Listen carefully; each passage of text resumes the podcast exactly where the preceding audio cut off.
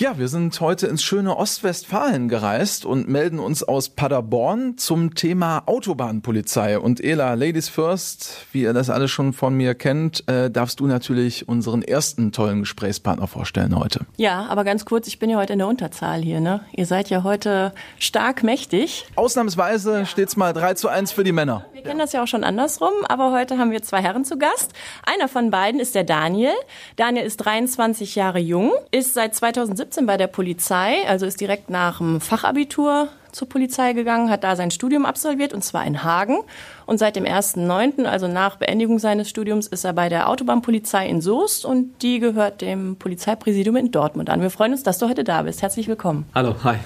Ja, und ich darf Michael vorstellen. Michael ist seit 1982 bei der Polizei, war auch einige Jahre in Köln unterwegs. Die ersten Jahre ist inzwischen in Paderborn und hat einen Schwerpunkt, den er äh, bearbeitet, und das ist der Opferschutz, unter anderem, der auch sehr wichtig ist, ist angegliedert äh, im Bereich Verkehrssicherheit. Und wir freuen uns natürlich auch sehr, dass du dabei bist. Ja, hallo. Ela, und wir machen mal was ganz Verrücktes. Heute stellst du mal die erste Frage. Heute soll ich die erste Frage stellen.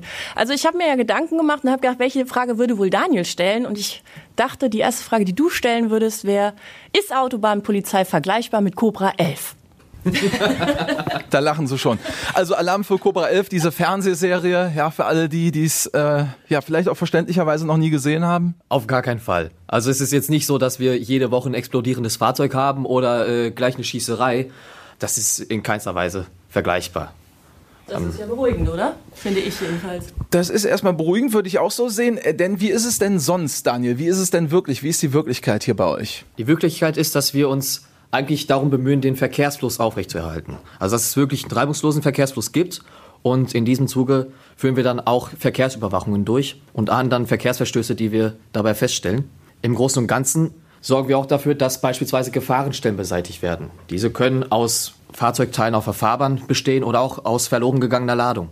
Es kann auch mal sein, dass vielleicht auch Fahrzeuge liegen geblieben sind, die wir dann absichern müssen, weil es sonst zu gefährlich wäre, die einfach stehen zu lassen, bis dann Abschleppdienst gekommen ist und die von der Autobahn runtergeholt hat. Wie dürfen wir uns denn so einen ganz normalen Arbeitsalltag jetzt bei euch bei der Autobahnpolizei vorstellen? Es ist gar nicht mal so einfach zu sagen. Es ist eigentlich immer wieder unterschiedlich. In der Regel Nachdem man den Dienst angetreten hat, sich umgezogen hat, ist es so, dass man das Fahrzeug erstmal kontrolliert, dass alles auch da ist. Vor allem unser Absicherungsmaterial, das wir eigentlich jeden Tag brauchen. Da müssen wir auch kontrollieren, ob es funktioniert, ob die ganzen Nissenleuchten, die Blitzleuchten, ob die auch alle aufgeladen sind. Und im Prinzip geht es dann auch direkt los mit der Streife, wo wir dann mit der Verkehrsüberwachung beginnen. Michael, du hast gerade eben, kurz bevor wir gestartet haben, einen Satz gesagt, der ist mir direkt in besonderer Erinnerung geblieben. Dir und euch geht's vor allem darum, Menschenleben zu schützen. Wie hast du das gemeint? Ja, das habe ich in der Form gemeint, ähm, also dass ich dieses Privileg habe, hier in der Behörde in Schulen zu gehen, Kindergärten zu gehen Seniorenbeschulungen durchzuführen und äh, die Leute darauf hinzuweisen, wie sie besser durch den Straßenverkehr kommen. Das ist ein vielfältiges Feld. Alle Altersgruppen sind beinhaltet und das ist also sehr spannend. Ich habe noch eine ganz kurze Frage an den äh, Daniel eben. Kann man an welchen? Nicht Guck mal, da lachen sie schon alle. Ja, ja, ja, ja, genau. Als wenn an mich mal einer eine Frage hätte. Ja, ja, entschuldige. Also ich habe ja nur ganz kurz gedacht. Ja, nee, ähm, wie bist du denn zur Autobahnpolizei gekommen? Wolltest du da freiwillig hin? Hattest du das als Wunsch angegeben? Und wenn ja, warum wolltest du zur Autobahnpolizei? Also bei mir war es jetzt so, dass äh, ich das nicht selbst entschieden habe. Bei mir wurde das durch die Behörde bestimmt. Am Ende des Studiums konnte ich Wunschbehörden angeben und darunter war auch Dortmund.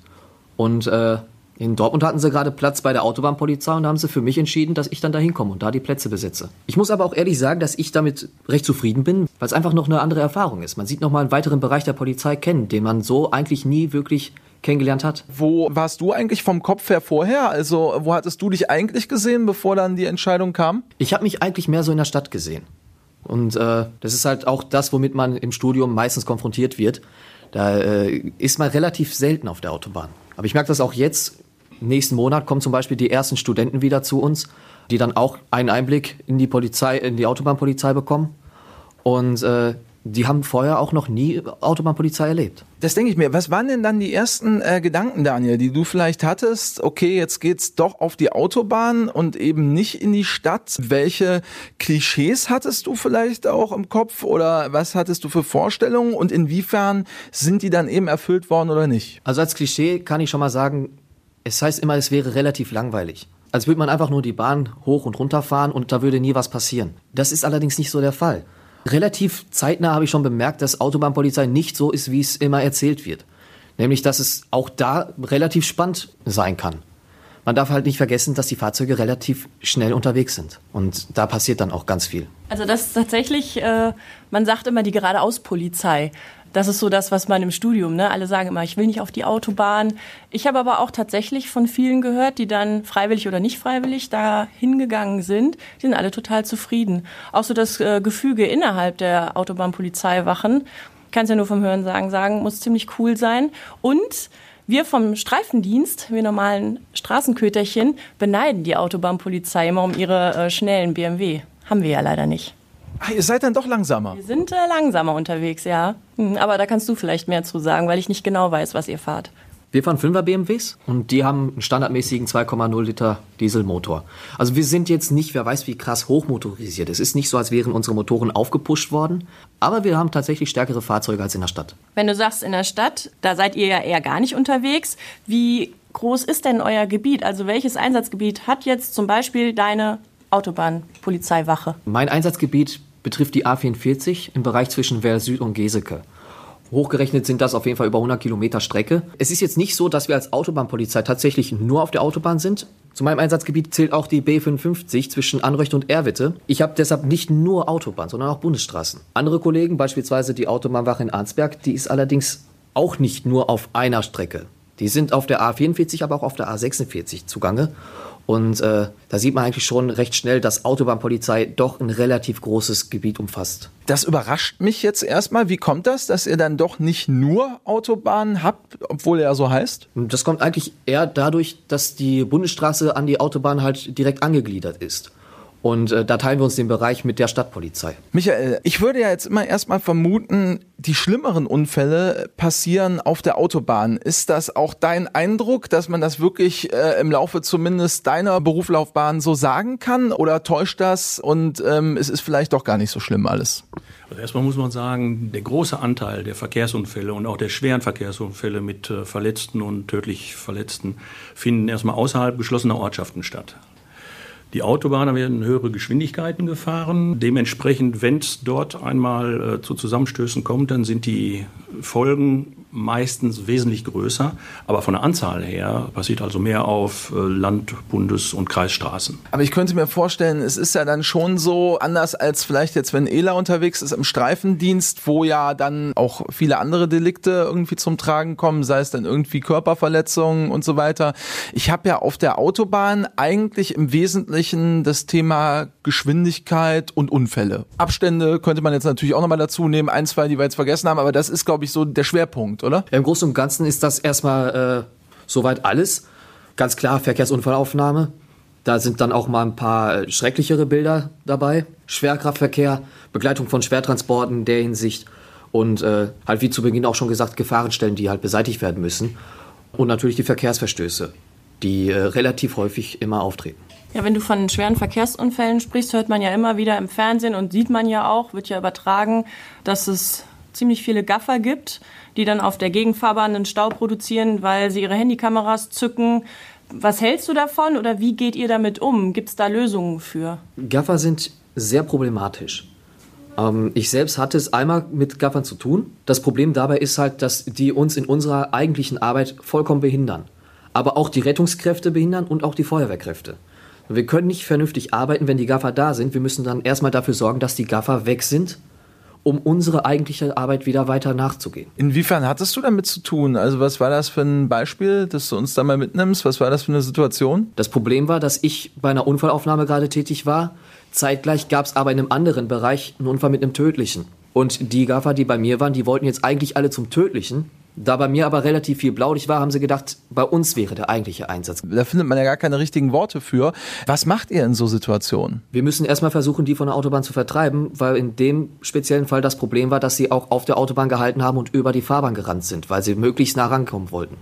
Da geht es jetzt erstmal darum, diese Gefahr für jetzt die Gaffer auch abzuwenden, weil es immer noch sein kann, dass weiterer Verkehr die Autobahn passiert und äh, und es da vielleicht auch zum nächsten tödlichen Unfall kommt, in dem ein Gaffer dann überfahren wird. Und das müssen wir dann auch verhindern. Jetzt kann ich mir vorstellen, ähm, ihr habt ja in dem Moment eh andere Dinge zu tun, aber ähm, das wird euch ja in dem Fall auch emotional wahrscheinlich nochmal anders fordern, so eine Situation, als vielleicht normale Situation, weil es ist ja schon relativ ungewöhnlich, gehört sich auch nicht.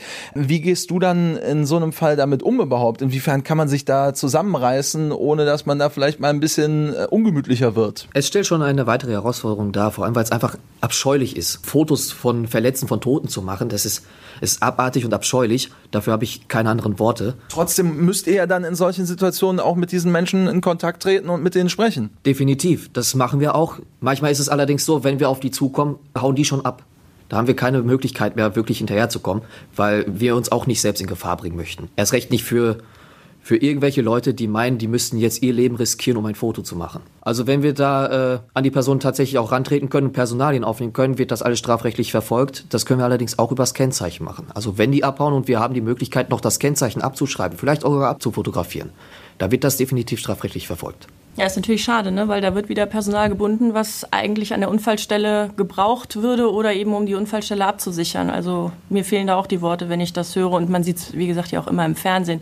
Aber es gibt ja auch Sichtschutzwände, die man aufstellen kann. Die habt ihr wahrscheinlich auch oder die Feuerwehr, sodass dann auch diese Unfallstelle abgeschirmt wird, dass der Verkehr ein bisschen besser vorbeifließt. Hm, das ist soweit richtig. Wir haben Sichtschutzwände, die sind sowohl bei der Autobahnmeisterei als auch bei der Feuerwehr angegliedert die werden dann auch angefordert, wenn es tatsächlich zu einem äh, weiteren Stau auf der Gegenspur kommt, der durch Gaffer verursacht wird, weil wir da immer noch den weiteren Verkehrsfluss äh, aufrechterhalten möchten und auch so weitere Unfälle vermeiden möchten. Was immer noch sein kann, wenn die Gaffer dann abbremsen für das perfekte Foto, dass ein anderes Fahrzeug das zu spät bemerkt und einfach dann hinten drauf fährt. Sichtschutzwände, die sind eine gute Lösung, auch eine gute Idee, die müssen aber auch erstmal zur Unfallstelle kommen und aufgebaut werden. Ja, jetzt haben wir ja gehört, dass Gaffer auf der Autobahn ein ziemliches Problem darstellen, tatsächlich für die Arbeit und natürlich auch für die Opfer oder die Geschädigten des Verkehrsunfalls auch sehr unangenehm sind. Michael, gibt es Abhilfe gegen Gaffer? Dass es irgendwelche Maßnahmen, will ich nicht sagen, aber Vorrichtungen, Einrichtungen gibt, wie man vielleicht Gaffer davon abhalten kann, zu gaffen? Also zunächst erstmal möchte ich sagen, ähm, Gaffen kann man nicht abschaffen. Das glaube ich nicht, dass das funktionieren wird. In der Entwicklung des Menschen äh, ist das ja sogar mal lebensrettend gewesen. Ne? Neugierig zu sein auf irgendein Ereignis, festzustellen, Betrifft mich das? Äh, muss ich flüchten? Äh, muss ich angreifen oder wie verhalte ich mich? Aber jetzt sind wir uns natürlich einig, äh, Michael, es ist ein Unterschied, ob ich mal eben gucke oder dann die Kamera schon im Anschlag habe. Richtig. Das deswegen, weil Gaffen so negativ besetzt ist. Das hat ja auch damit zu tun, dass diese Schaulustigen über das normale Ziel hinweggehen.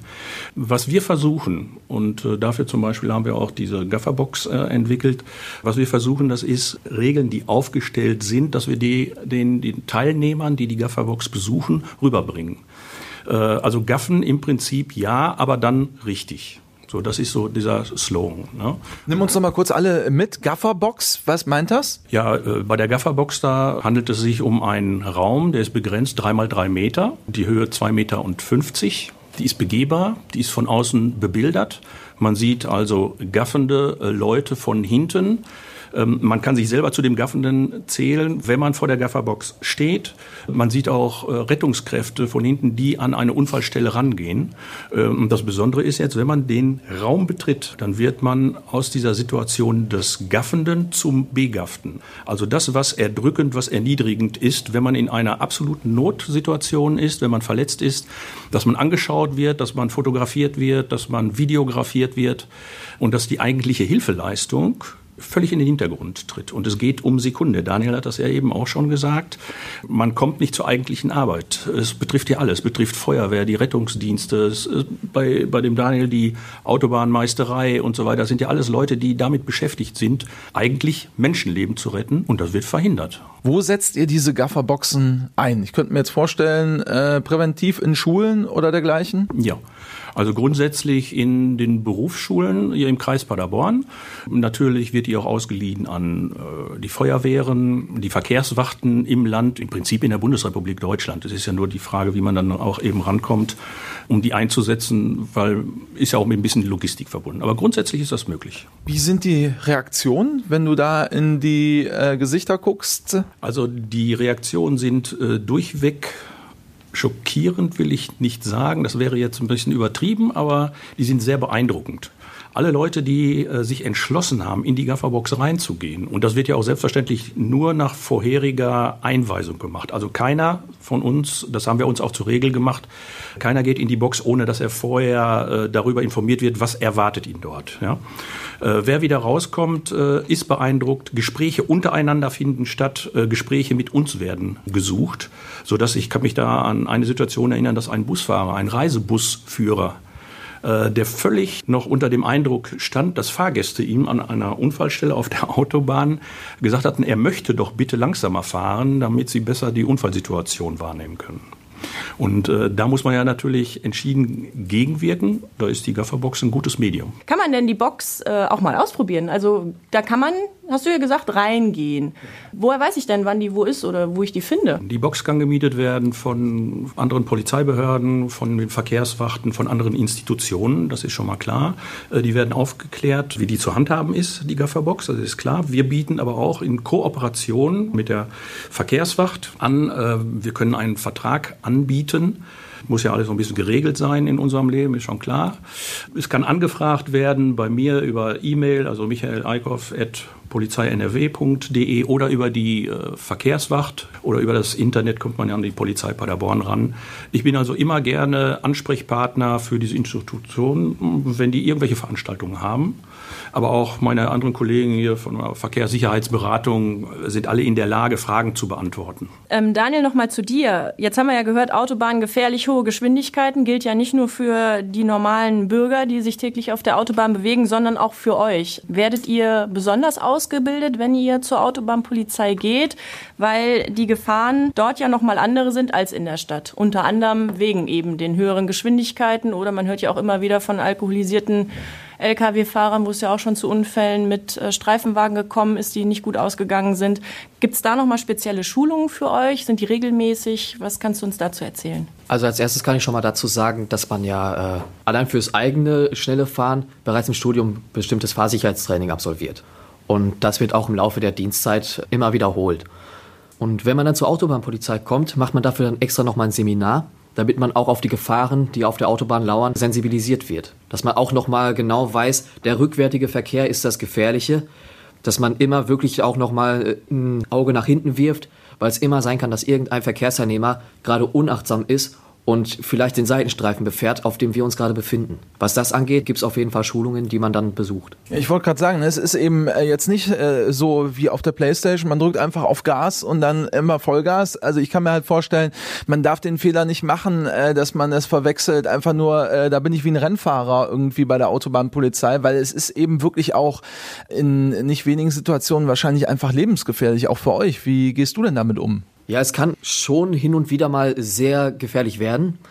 Äh, wir versuchen natürlich, uns nicht in Lebensgefahr zu bringen. Was das angeht, sichern wir uns auch immer genügend ab. Ob wir jetzt irgendwo stehen oder ob wir fahren, dann sind wir immer besonders vorsichtig. Wenn wir beispielsweise den Seitenstreifen benutzen, dann haben wir unser Auto schon mal, unseren Streifenwagen, mit eingeschaltetem Blaulicht und auch mit Warnblinklicht, damit man den Wagen schon mal erkennt. Wir haben aber auch sonst den Seitenstreifen abgesichert mit unseren Blitzleuchten damit auch jeder weiß, da vorne ist etwas, wo ich jetzt gerade drauf zufahre, da muss ich ein bisschen vorsichtiger sein, damit wir uns auf dem Seitenstreifen schon mal ein bisschen in Sicherheit wiegen können. Und während der Fahrt fahren wir eigentlich jetzt nicht halsbrecherisch durch die Gegend. Wie gesagt, es ist nicht wie bei Alarm für Cobra 11, wo wir dann auch Autos rechts überholen würden oder sowas. Das machen wir nicht. Wir bleiben immer auf der linken Spur und äh, warten natürlich dann auch, bis die Verkehrsteilnehmer uns wahrgenommen haben mit unserem Blaulicht und unserem Horn, dass sie uns dann auch Platz machen, damit wir recht zügig zu unserem Einsatzort kommen. Ja, das ist wahrscheinlich eh äh, ähnlich wie bei uns in der Stadt, dass das teilweise sehr spät passiert. Also bei uns ist ja manchmal so, ich will jetzt nicht sagen, hängt man auf der Stoßstange, aber wundert man sich doch, wie wenig die Verkehrsteilnehmer Streifenwagen mit Blaulicht und Martinshorn wahrnehmen. Und das kennst du wahrscheinlich von der Autobahn auch. Wir haben das im Fahrsicherheitstraining tatsächlich mal gemacht, so einen Wahrnehmungstest. Nicht in den Rückspiegel gucken und äh, der hinter uns macht das Martinshorn an. Man hört es in der Tat teilweise sehr, sehr spät. Und wenn man nicht in den Rückspiegel schaut, dann sieht man ihn eben auch nicht. Und dadurch kommt dann, glaube ich, das zustande, dass man eben denkt, Mensch, warum nimmt er mich nicht wahr? Ja, das ist richtig. Vor allem kommt dann auch nochmal die äh, äußeren Einflüsse darauf zu. Ne? Das hängt schon mal am Fahrtwind dran, der ist auch manchmal relativ laut im Fahrzeug. Und auch äh, wenn ich dann fahre, habe ich selten das Radio aus. Und äh, allein diese Musik, die könnte mich dann auch schon mal davon ablenken, dass hinter mir gerade vielleicht Martins Song erklingt.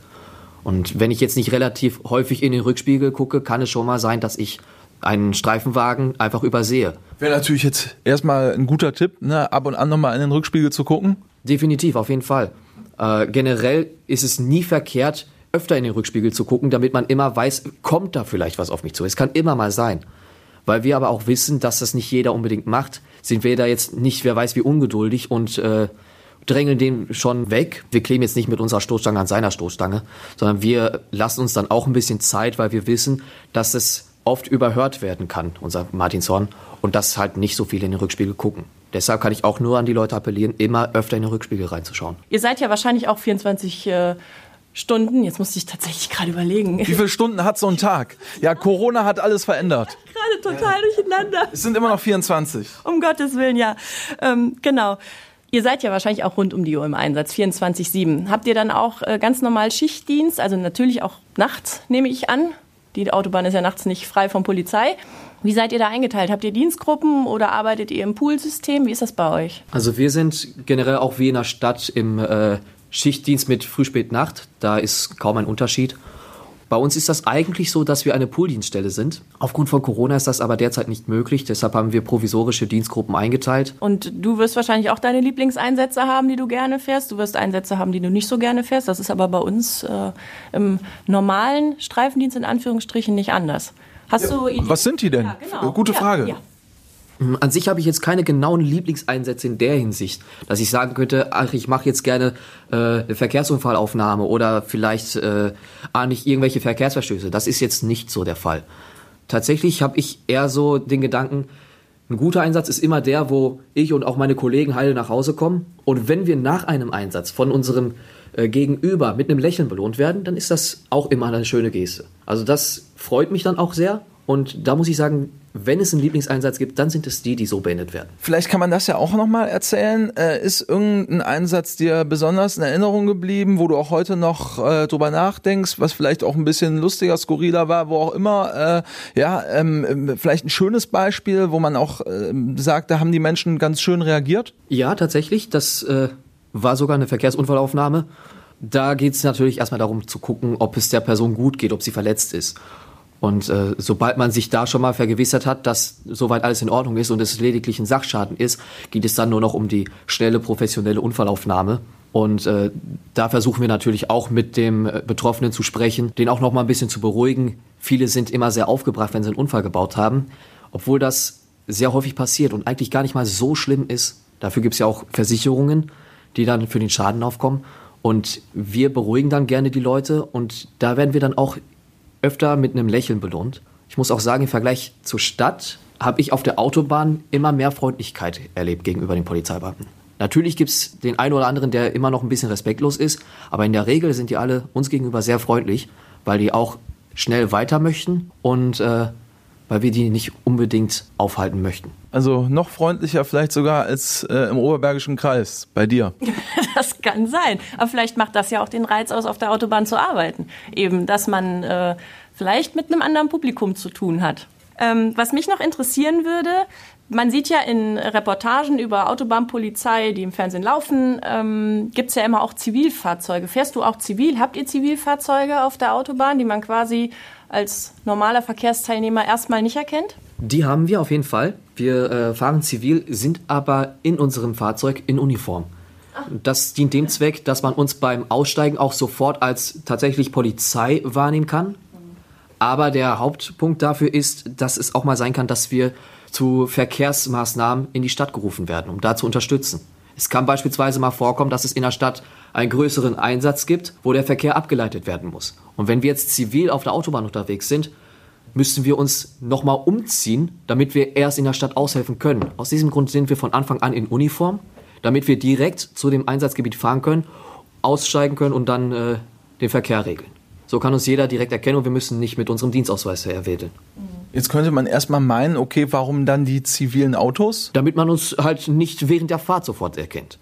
Es äh, kommt natürlich schon mal vor, dass man in die, in die Scheiben reinguckt und sieht, ach, das ist ein Polizist, der ist uniformiert. Äh, das versuchen wir natürlich trotzdem irgendwie zu verstecken. Aber, äh, Aber wenn ich gute Augen habe und euch schon von weitem sehe, dann habe ich ja eigentlich mit der Uniform, äh, ist ja für euch eher schlecht, weil ihr wollt ja dann vermutlich nicht direkt auffallen. Das kommt in der Regel nicht so häufig vor. Also in der Regel guckt man auf der Autobahn immer nach vorne und wir kommen von hinten an. Und wenn man jetzt in den und dir wird geholfen. Im besten Fall, ja. Richtig. Aber wenn man jetzt zum Beispiel in den Rückspiegel guckt, da sieht man jetzt nicht unbedingt, welche Klamotten der Fahrer und der Beifahrer tragen. Da sieht man vielleicht noch nicht mal das Gesicht. Und äh, in der Hinsicht erkennt man uns im Fahrzeug noch nicht wirklich als Polizei. Ja, es ist auf jeden Fall, ähm, vielleicht hat man gerade das Lachen gehört. Schade, dass die Zuhörer dich gerade nicht sehen konnten, als die Frage oder die Antwort kam.